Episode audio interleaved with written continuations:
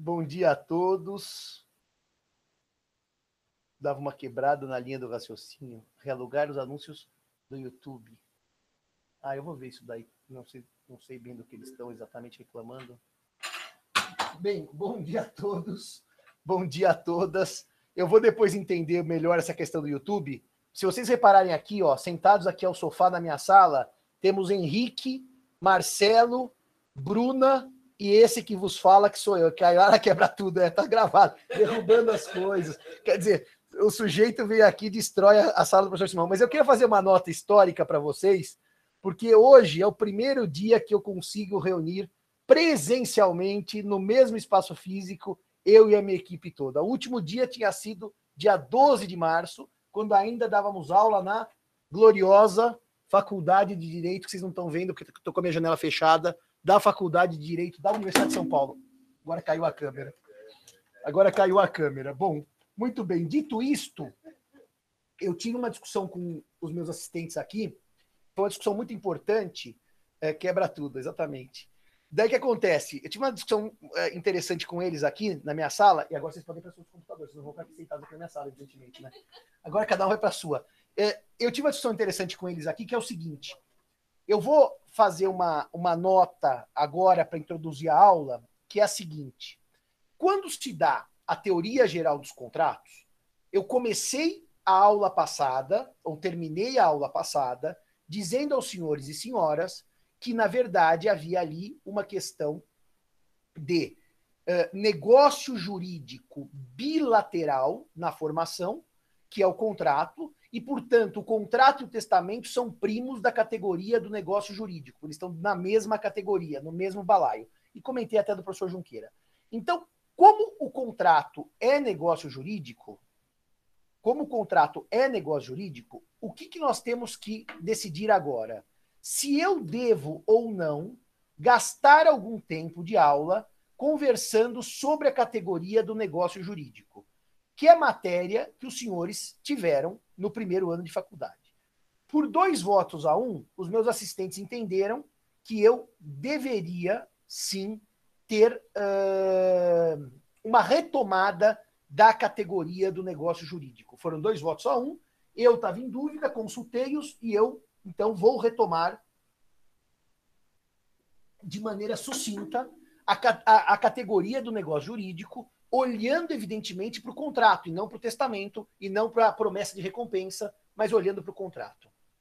Uma primeira nota que eu quero fazer com os senhores, que foi onde eu, onde eu terminei a aula passada, ela diz respeito a exatamente este quadro que os senhores vão ver aí na tela. Porque esse quadro aqui, ele mostra uma questão importante, e foi aí que eu terminei a nossa última conversa, na nossa última conversa, eu expliquei para os senhores que no momento da formação, plano da existência, nós temos negócios jurídicos unilaterais, porque se formam com uma única vontade, e negócios jurídicos bilaterais, porque se formam com duas, ou se forem mais vontades, seriam plurilaterais. Qual é o exemplo de negócio jurídico unilateral que se forma com uma só vontade que eu dei na aula passada. Escrevam aí no chat qual é o exemplo de negócio jurídico unilateral que eu dei na aula passada para os senhores. Testamento e promessa de recompensa. Perfeito. Testamento e promessa de recompensa. E se eu também que existem negócios jurídicos, que são os contratos, que se formam com duas ou mais vontades. E eu disse assim: na aula que vem, eu preciso distinguir o contrato unilateral do contrato bilateral. Agora, tomem nota da seguinte ideia: todo contrato na formação precisa de duas vontades. Então, todo contrato é negócio jurídico bilateral. Agora, se eu esquecer o momento da formação, da junção das vontades, e olhar o momento do cumprimento das prestações, o momento da execução contratual, eu tenho contrato bilateral e contrato unilateral. Por isso que eu deixei esse quadrinho na lousa, para os senhores entenderem que não é no momento da formação agora, É no momento das prestações que eu vou chamar um contrato de bilateral ou vou chamar um contrato de unilateral. Reparem, a doação é um contrato, porque se forma por acordo de vontades. Está aqui na categoria negócio jurídico bilateral. Mas a doação só tem prestação para uma das partes, que é o doador. O donatário ganha e não presta nada. Portanto, a doação é um contrato unilateral. Na formação, negócio jurídico bilateral. Na execução, negócio jurídico, contrato unilateral. Os senhores conseguiram entender que são dois momentos distintos, um em que eu analiso a formação e um em que eu analiso o cumprimento, as prestações? Conseguiram entender essa, essa premissa? Não, Mike. Na classificação dos contratos eu vou mostrar que não. Não se relaciona com onerosidade e gratuidade. É outra classificação. Aliás, até posso te mostrar, Mike, vai, já que você perguntou, tá aqui no meu, no, na sequência, nessa lousa aqui, ó. Olha aqui, ó. Quanto à existência da contraprestação e quanto às vantagens. O número 2 é o que você pergunta, Mike. O número 1 um é o que eu estou explicando agora. Se os senhores entenderam, os senhores entenderam isso, senhores e senhoras? Ninguém pôs ok, ninguém pôs nada. Se os senhores entenderam que a doação é um contrato na formação, porque tem duas vontades, mas só gera prestação para uma das partes. Para quem? Para o doador. Então é chamado de contrato unilateral, porque só gera prestação para uma das partes. Os senhores não entenderam, então vamos devagar. Todo contrato exige duas vontades para se formar. Tudo bem até aqui? Ninguém contrata consigo próprio, tudo bem? Se eu falar assim, Bruna, quer ganhar essa tampa de garrafa? Ela fala, não, não formou a doação. Tá bem claro isso daqui? Todo contrato se forma com duas vontades. Põe aí ok se entender essa primeira parte da premissa. Depois que o contrato se forma, depois que o contrato se forma, eu vou olhar quem tem que prestar alguma coisa. Quem tem que dar, fazer ou não fazer. Tudo bem até aqui? Se só uma das partes tem que dar, fazer ou não fazer, esse contrato é chamado de unilateral. Doação. Quem tem prestação? O doador, aquele que, que dá o bem. O donatário não tem prestação nenhuma. Então a doação é um contrato unilateral, só tem prestação por uma das partes. Agora, senhores, eu quero fazer uma pergunta para os senhores e vamos ver se os senhores entenderam agora, então. Me deem um exemplo de contrato bilateral em que tem prestação para as duas partes contratantes. Porque o unilateral é mais difícil, é mais raro. Quem me dá um exemplo um contrato bilateral que tem prestação para ambas as partes? Compra e venda, compra e venda, compra e venda. Não conseguem pensar, está corretíssimo. Não conseguem pensar em nenhum outro contrato que tenha prestação para ambas as partes? Locação, eu dou a posse e você dá o dinheiro. Uh, podemos pensar num contrato de empreitada, eu construo a obra, você me paga o dinheiro. No mandato, tem prestações para o mandante e para o mandatário. Está correto o que você disse, Arthur? Então, meus amigos, a maioria dos contratos é bilateral porque nasce com duas vontades e tem presta prestação de serviço também, Vitor, perfeito. E tem prestação para duas partes. Conseguir entender isto? Nascer, todos nascem igual, com duas vontades. No momento da execução, eu posso ter prestação para uma ou prestação para ambas as partes. Consegui me fazer claro nessa distinção entre negócio jurídico bilateral e contrato bilateral e contrato unilateral? No contrato de patrocínio, eu dou dinheiro para você usar a minha marca no jogo e promover a minha marca. A conta prestação de dinheiro é você ser obrigado a usar a camisa com meu nome. Itaú ou a bicicleta Uber, essa é a conta prestação. Eu pago para você usar a, a, a, minha logomarca no jogo ou no evento esportivo. Senhores e senhoras, entenderam isto? Entenderam isto? Então, duas esferas independentes: plano de existência e plano de eficácia. Na existência, todo contrato precisa de duas vontades. Na eficácia, tem contratos que só tem prestação para uma das partes e são chamados de unilaterais, ou para ambas as partes e são chamados de contratos bilaterais. Bom, o próximo ponto que eu trabalharia, como vocês viram pela lousa, é a classificação dos contratos. Mas eu vou fazer uma que eu vou chamar de, um, de uma viagem sobre a teoria geral do negócio jurídico, para lhes explicar, então, existência validade e eficácia. É, Pontes de Miranda estuda o direito alemão, estuda as fontes alemãs.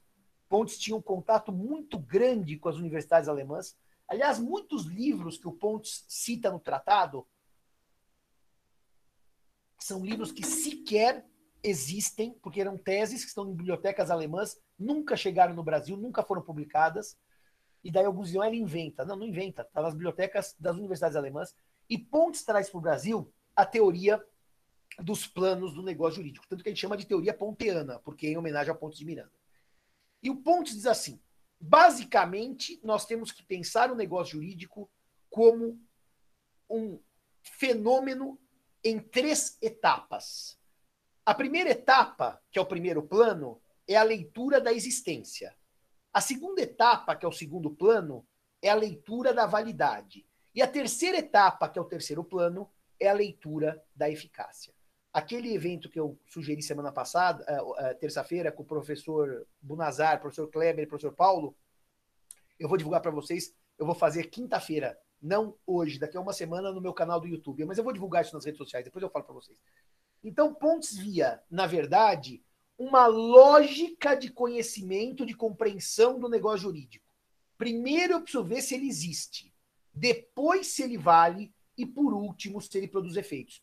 É por isso que o professor Tartucci e a professora Giselda costumam desenhar uma escada de três degraus. E o primeiro degrau é a existência, o segundo é a validade e o terceiro é a eficácia. Vamos devagar agora. Existe um contínuo lógico nessa teoria. A primeira pergunta que vocês têm que se fazer ao olhar o negócio jurídico é se ele existe. Se o senhor chegar à conclusão que o negócio jurídico não existe, vocês vão de concordar comigo que o inexistente é o vazio, é o zero, é o nihil, é o nulo absoluto, é o nada. Então vocês não vão perguntar assim: o contrato de compra e venda que não existe é válido? Isso não faz sentido nenhum lógico. O contrato de compra e venda que não existe produz efeitos? Isso também não faz sentido nenhum lógico.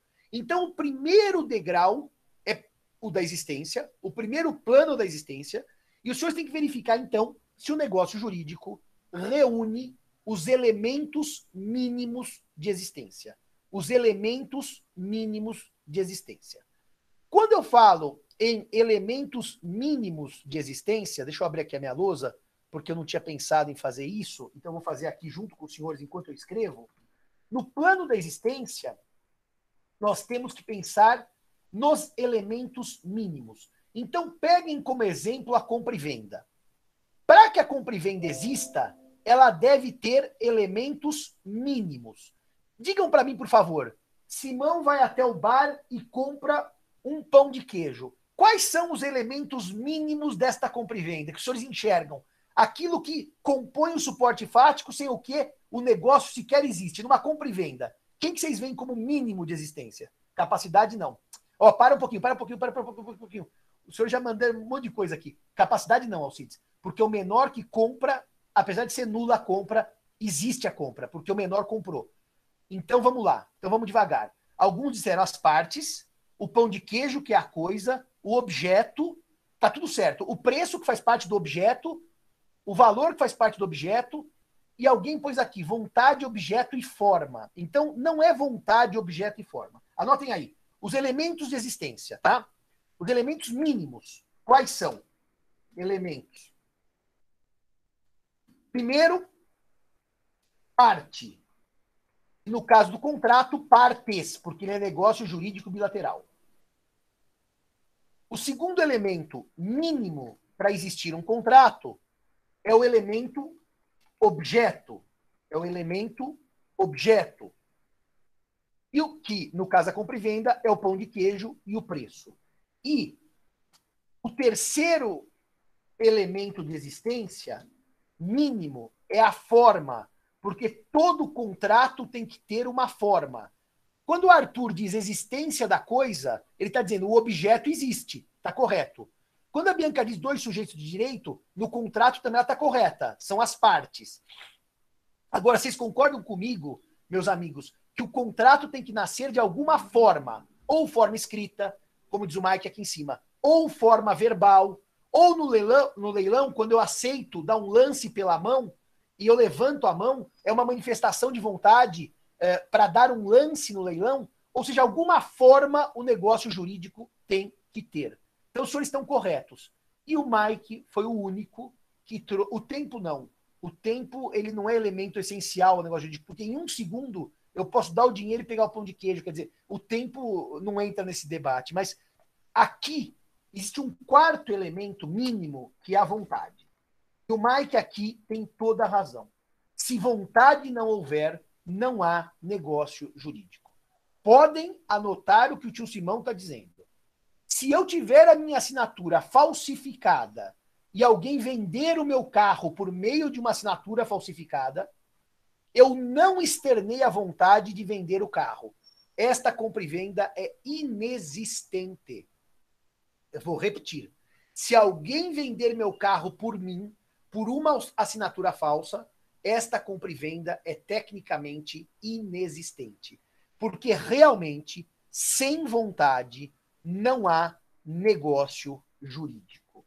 É, uma parte da doutrina antiga, capitaneada pelo professor é, a vontade a vontade inexistente gera a inexistência do negócio. A, a capacidade está na validade, com certeza, Mike. A capacidade está na validade.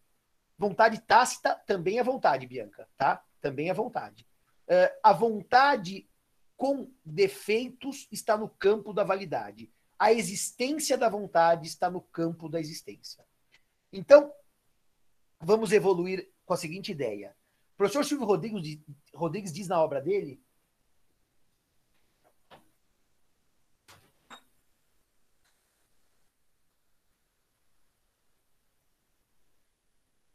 Esse aqui é o meu Silvio Rodrigues. Se os senhores abrirem aqui, ó, os senhores vão ver que essa edição é de 1991. Eu entrei na faculdade em 92, portanto, é, é esse é o meu Silvio Rodrigues.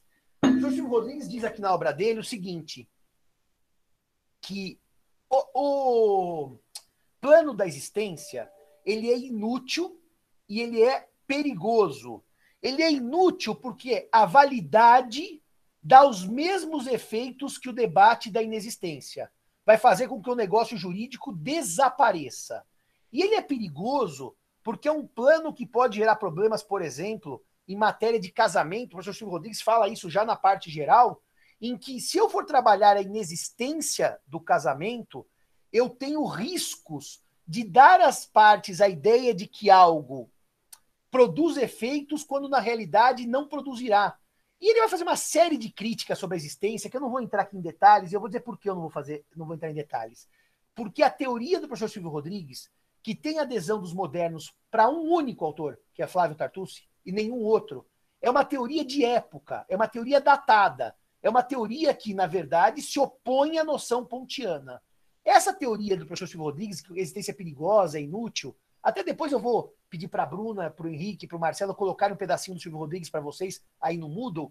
É uma teoria que ficou completamente ultrapassada. E ela ficou completamente ultrapassada porque os autores do, e comentadores do Código Civil de 2002 não têm mais dúvida que a teoria pontiana é completamente aplicável ao direito brasileiro. Portanto, os senhores vão trabalhar no negócio jurídico no plano da existência, partes, objeto, forma e vontade. Se os senhores perceberem que falta um elemento destes, não há negócio jurídico. E os senhores não prosseguirão se perguntando se o que não existe é válido ou se o que não existe é ineficaz. Uh, o Código Civil traz a existência. É isto, Mike, que eu vou provar agora. O Código Civil traz a existência. O que ele não traz é assim: da existência do negócio jurídico. O negócio jurídico, para existir, precisa disso, disso, daquilo. Realmente, o Código Civil não traz isto. Mas o Código Civil traz, em pelo menos um momento ou dois, claramente a existência ou inexistência do negócio jurídico. Eu conversava há muitos anos com o professor Nelson Neri Júnior, numa palestra que eu dei com ele e o querido professor João Batista Vilela, lá em Ribeirão Preto. E a reserva mental, que é um tema que evidentemente eu não vou explicar agora, que é de primeiro ano, é exatamente a colocação da existência no Código Civil de 2002. Se os senhores olharem o artigo da reserva mental, eu vou pôr na tela dos senhores agora, que é o artigo. Uh, qual que é? 110. 110. Vou pôr aí na tela dos senhores agora aqui é exatamente a prova da existência do negócio jurídico acolhida pelo Código Civil. Porque o 110 vai dizer que a manifestação de vontade subsiste, ainda que seu autor haja feito reserva mental de não querer o que manifestou. Subsiste quer dizer existe apesar da reserva mental. E um outro artigo que também usa o subsiste, que eu estou trabalhando um parecer agora, é o artigo da simulação. No artigo da simulação também é matéria de parte geral, eu não vou aprofundar isso agora, senão eu não chego nunca nos contratos. O artigo 167 do Código Civil, ele também vai dizer que é nulo o negócio jurídico simulado, mas subsistirá o que se dissimulou, se válido for na substância e na forma. Repare, Mike, que subsistirá não quer dizer que valerá, porque o válido está depois da vírgula. Existirá o que dissimulou, se válido for na substância e na forma. Senão, desaparece do mundo jurídico. Agora, reparem que, de qualquer maneira, meus amigos, esse debate que eu trago para vocês é um debate que eu poderia fazer longamente no primeiro ano, quando é o tema da matéria, e não vou fazer longamente agora, que, como eu lhes disse, dos autores modernos, o único autor que entende que Silvio Rodrigues tinha razão é o professor Tartucci. E a obra dele segue essa linha, que não é a minha e não é de todo o resto da doutrina. Dito isto, existe o negócio jurídico porque tem partes, objeto, forma e vontade. E existindo, eu vou fazer uma segunda pergunta: o negócio jurídico vale ou não vale? E para a segunda pergunta, o negócio jurídico vale ou não vale?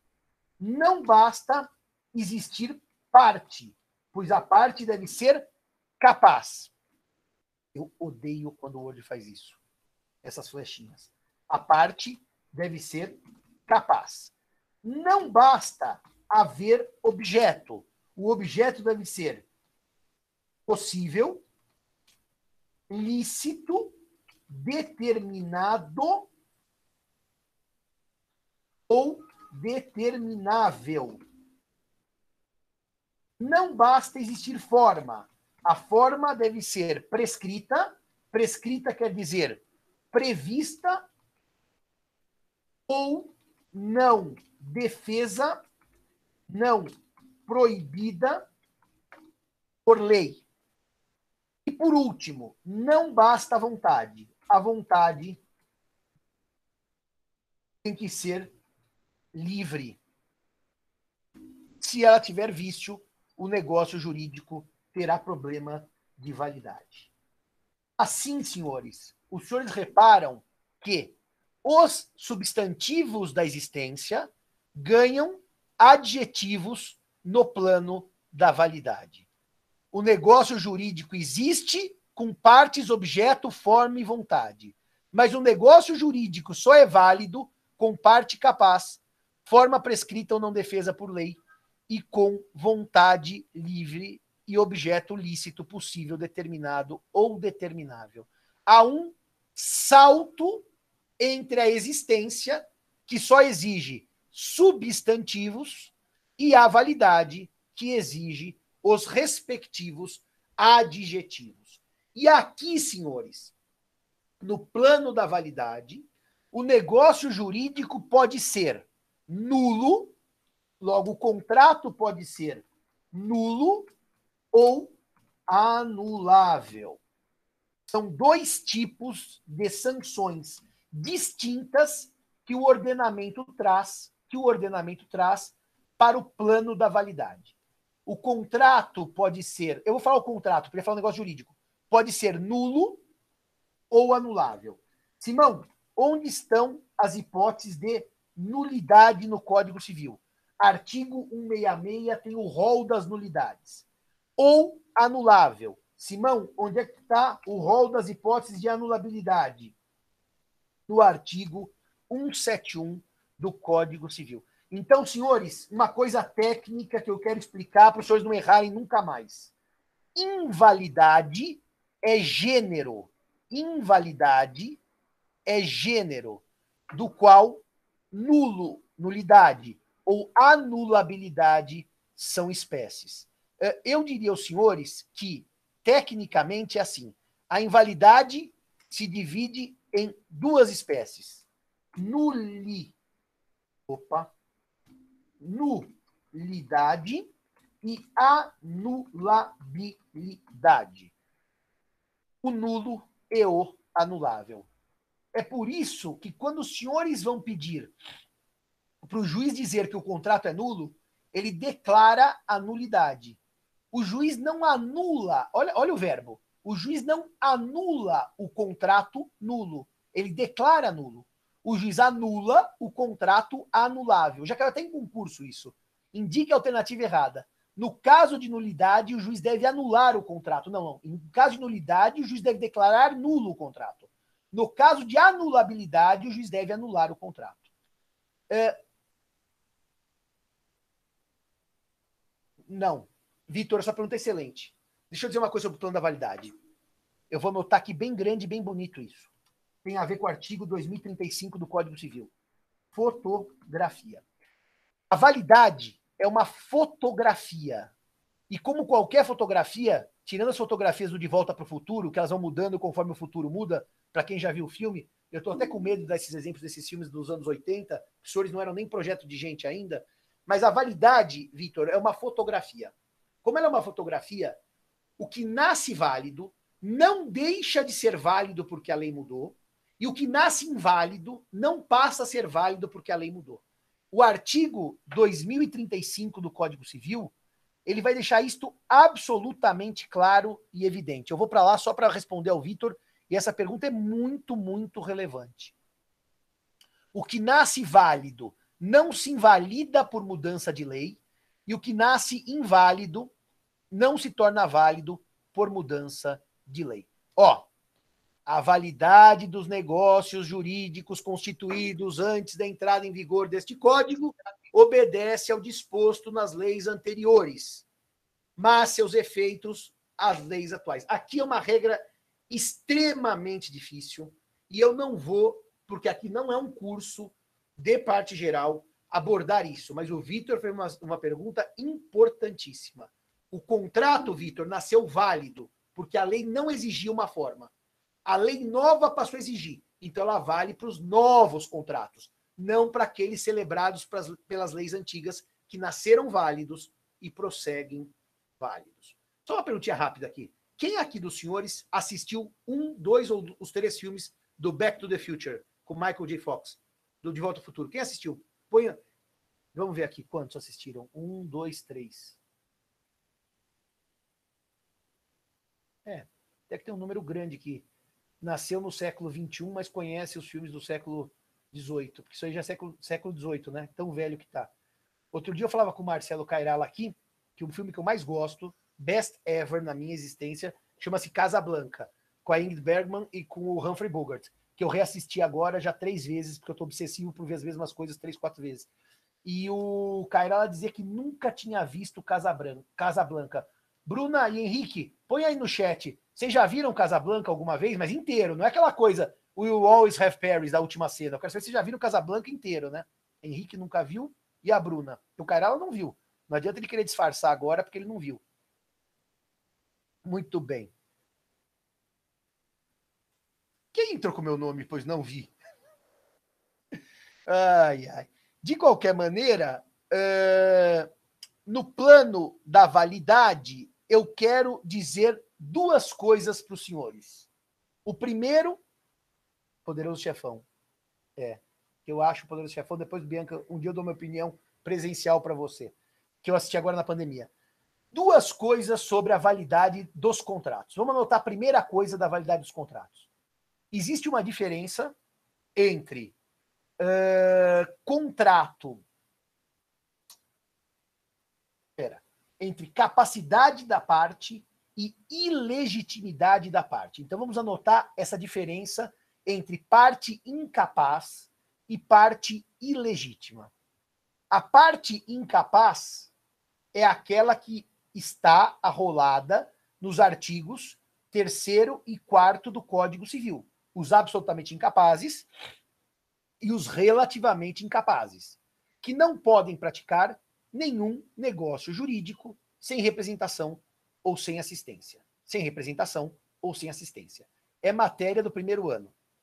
Agora, quando eu trato de ilegitimidade de parte, anotem aí.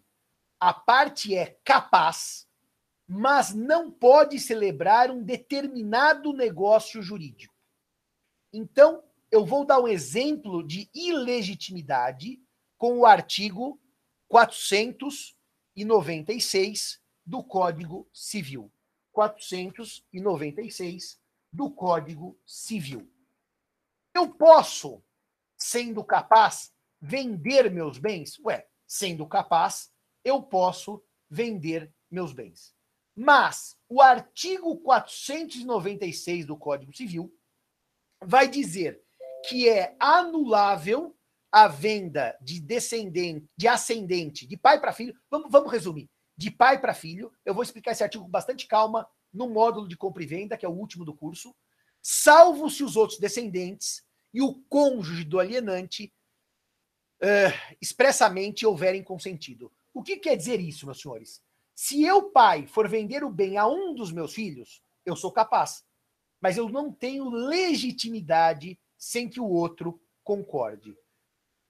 Portanto, a falta de legitimidade é específica para o pai vender bem para o filho. Mas se o pai for vender um bem para o seu irmão, para o seu primo ou para um estranho, ele é capaz. Entenderam que a ilegitimidade, digam sim, por favor, é específica para a prática de certo negócio jurídico e que a incapacidade ela é genérica, é para a prática de todos os negócios jurídicos? O efeito da incapacidade é nulidade ou anulabilidade. Nulidade para os absolutamente incapazes e anulabilidade para os relativamente incapazes. A falta é um plus na capacidade.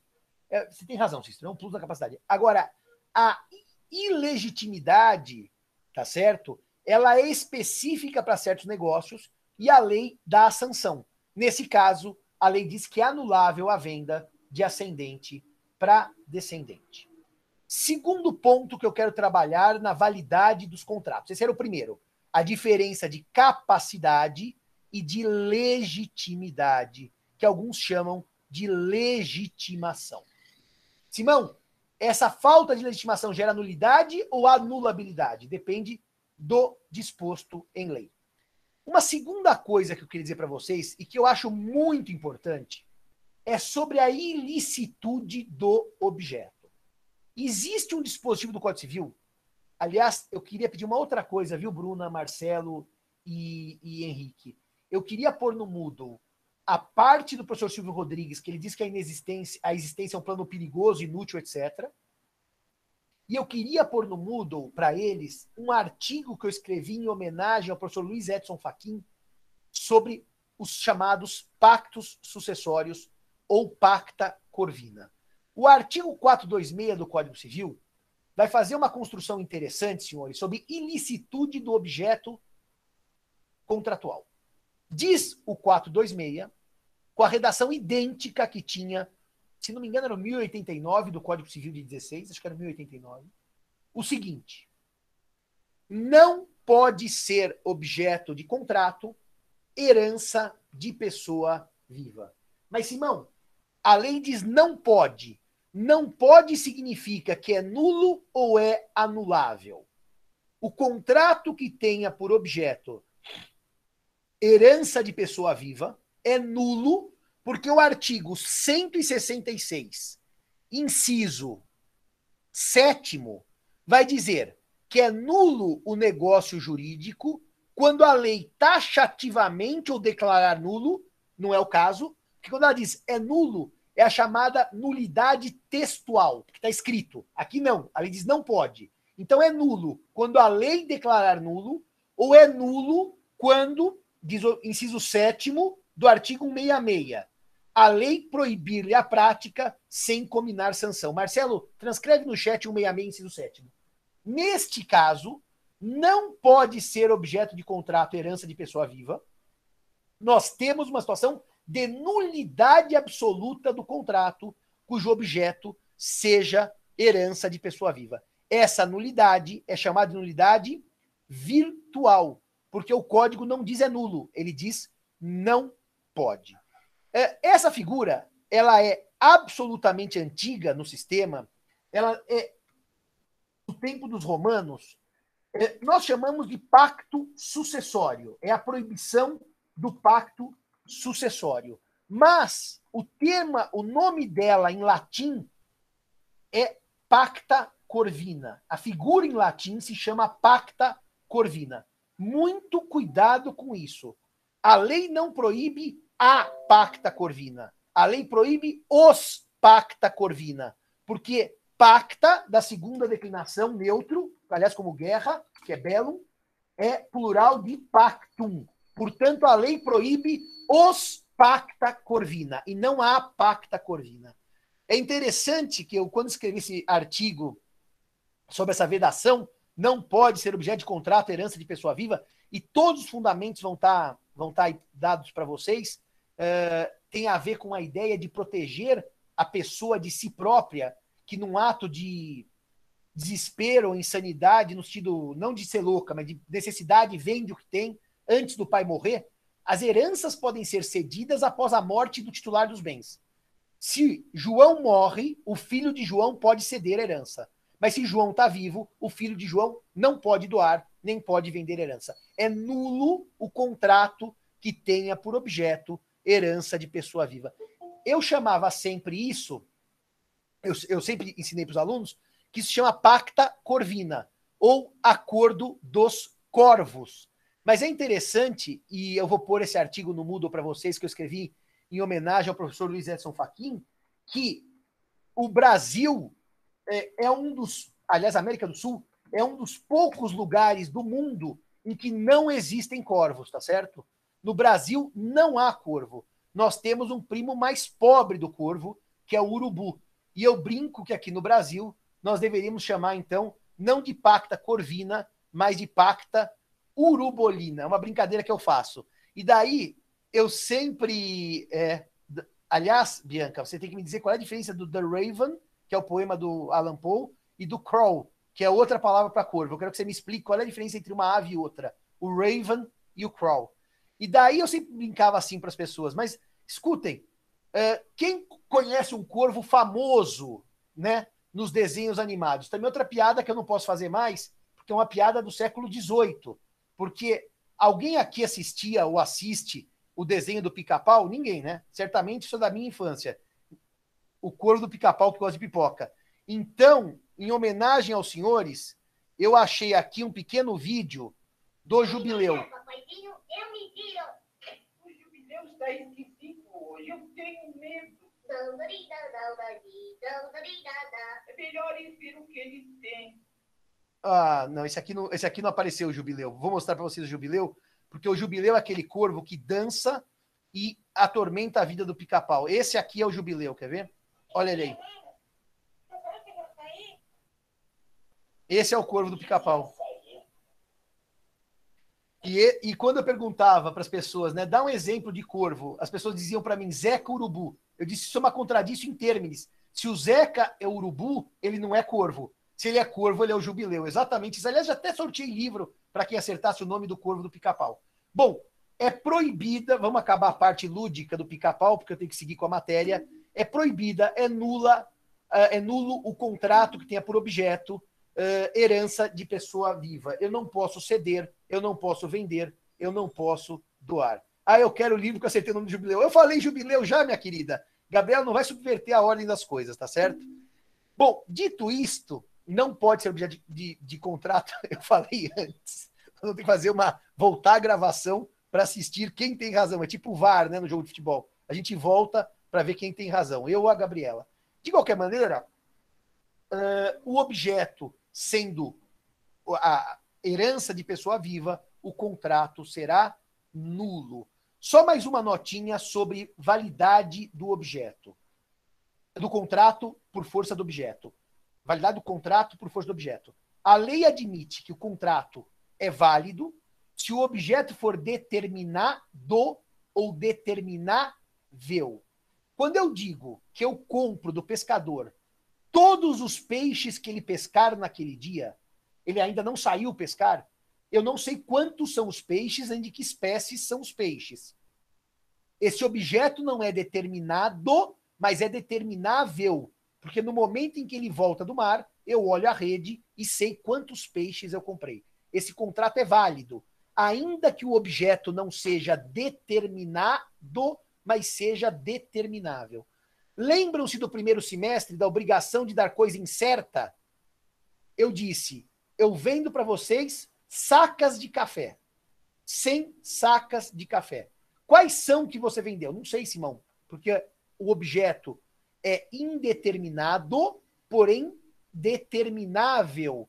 Porque na hora em que houver a escolha cientificada a outra parte, a escolha informada a outra parte, o que era indeterminado passa a ser determinado. Agora, se o objeto for indeterminável, o contrato é nulo. Então, eu já vi contratos que pessoas fazem copy-paste de cláusula e tinham que preencher o número de objetos vendidos. Tinha pôr um número. E a pessoa deixou uma linha para ser preenchida depois. O contrato não foi lido, o contrato foi assinado pelo comprador e pelo vendedor e dizia X toneladas de álcool. E tinha zero, não tinha um número. Esse contrato com traço toneladas de álcool é indeterminável e, portanto, nulo. Indeterminável e, portanto, nulo. Alguma dúvida até aqui para eu ir para o terceiro requisito de validade, que é a forma? Alguma dúvida até aqui, senhores? Isso do 426, herança de pessoa viva, é uma hipótese de nulidade contratual por conta de objeto ilícito. Perfeito, Youssef. Perfeito na sua colocação. Alguém está com dúvida do que eu falei até aqui, senhores e senhoras? Alguém está com dificuldade de entender a validade por capacidade das partes, legitimidade das partes, validade e determinabilidade do objeto? Tudo bem até aqui? Dá um ok no chat para prosseguir. Ok. Muito obrigado. Outra coisa. O contrato. Então, a ilegitimidade pode dar nulidade ou anulabilidade, a depender do texto do Código Civil. Perfeito, Bianca. Não é nulo ou anulável a priori. Ele é nulo ou anulável pela sanção imposta por lei. Para ser honesto, eu acho que a maioria é de anulabilidade, Bianca. Até eu já sei um caso até de ineficácia, mas, mas não vamos entrar nesse detalhe, porque é muita técnica para uma aula de contratos. Uh, a questão da forma ela é interessante porque eu brincava com vocês na aula passada que as pessoas confundem contrato com instrumento do contrato. Reparem que o artigo 107 do Código Civil ele vai deixar claro qual é a regra geral com relação à forma. E a regra geral com relação à forma é que não é necessária uma forma especial para que valha o negócio jurídico. Então, a compra e venda do pão de queijo vale sem contrato escrito, basta um contrato verbal. A compra e venda do meu carro vale bastando o contrato verbal. Aliás, só para contar uma coisa da quarentena, recentemente eu vendi meu carro, que já tinha oito anos, e eu fiz um contrato escrito de venda do carro. O Cairala vira para mim e fala assim: nossa, Simão, você fez um contrato escrito de venda do carro, porque as pessoas normalmente fazem verbal, assinam o documento de transferência que chama DUT, reconhecem firme e passam o carro para frente. E eu fiz um contrato escrito. A venda do carro verbal é válida, porque o 107 vai dizer que só seria nula se houvesse exigência de forma. E não há exigência de forma. Daí o Cairala, você optou por fazer por escrito por quê? Porque o carro tinha um problema, que era uma batida que eu sofri Tava parado aqui, tava indo na livraria da vila, lá na Vila Madalena, num sábado, parei no farol, a moça entrou atrás e arrebentou a parte de trás do meu carro. O carro foi arrumado, mas ficou com um vício oculto, porque ele tinha um desvalor em razão da batida. E quando eu fui vender o carro, eu avisei o comprador. Eu estou lhe vendendo um carro que vale menos porque foi batido. E o cara falou: tudo bem, doutor Simão, eu compro do mesmo jeito. Eu pus no contrato que ele tinha ciência do vício oculto e abria a mão de qualquer direito. Depois vocês vão ver comigo, quando o comprador é avisado e assume o vício oculto, o vendedor não responde por ele. Isso é aula própria do 441, 442, 443 do Código Civil. Mas, de qualquer maneira, quando a lei não exige forma, eu posso escolher a forma. Eu posso fazer um contrato de locação verbal? Posso, a lei admite. Locação de imóvel urbano verbal. Eu posso fazer um de locação de imóvel urbano por escrito particular? Muito comum. Aqui no escritório eu faço um por semana. Eu posso querer fazer no cartório para ter uma escritura pública? Posso. A lei não exige. A forma é facultativa. Agora, senhores e senhoras, anotem o que eu vou dizer. Se a lei exige forma escrita, ou se a lei exige forma pública, e eu não observo a forma legal, quando a lei exige, o contrato é nulo. O melhor exemplo, o exemplo best ever de contrato nulo, está no artigo 108 logo abaixo do 107.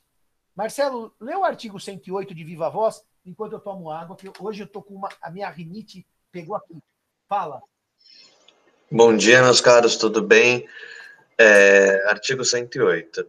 Não dispondo a lei em contrário, a escritura pública é essencial à validade dos negócios jurídicos que visem a constituição, transferência, modificação ou renúncia de direitos reais sobre imóveis de valor superior a 30 vezes o maior salário mínimo vigente no país. Eu vou dizer uma coisa para vocês que eu só aprendi. Obrigado, Marcelo, que eu só aprendi no mestrado. Quando eu trabalhava no, no escritório de advocacia e alguém queria vender uma casa ou vender um terreno, claro, com valor maior que 30 salários mínimos, as pessoas chamavam o papel, o instrumento, assim, de compromisso particular de compra e venda. Instrumento particular de compra e venda ninguém chamava de contrato de compra e venda. Mas quando eu fazia no escritório uma locação, eu chamava de contrato de locação. Quando eu fazia um mútuo, eu chamava de contrato de mútuo. O único que eu não chamava de contrato era venda de imóvel, que eu chamava de compromisso ou de instrumento particular. Eu perguntei para a advogada com quem eu trabalhava no quinto ano, por que. Chamava Eliana ela. Aliás, nem, nem posso falar muito sobre isso, que está gravando e vai para o YouTube, se fosse uma aula ao vivo, eu contava algumas histórias do que eu aprendi com ela de como não advogar. Mas isso é, outro, é uma outra parte da minha vida. Daí eu perguntei para a doutora por que, que a gente chama locação de contrato, mútuo de contrato, comodato de contrato, e quando vem a compra e venda de imóvel, a gente chama de compromisso de instrumento particular.